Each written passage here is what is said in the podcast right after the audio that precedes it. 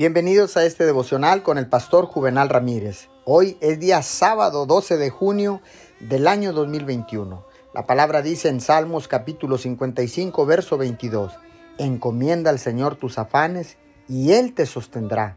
No permitirá que el justo caiga y quede abatido para siempre. Dios quiere hacer un intercambio con usted el día de hoy. Quiere que le dé todas sus preocupaciones, problemas y fracasos. En cambio, Él le dará su paz y contentamiento.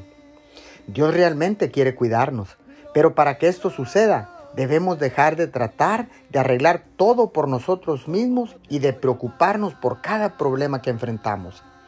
A veces queremos que Dios nos cuide, pero en lugar de confiar, nos preocupamos y tratamos de encontrar maneras de ayudarnos a través del razonamiento.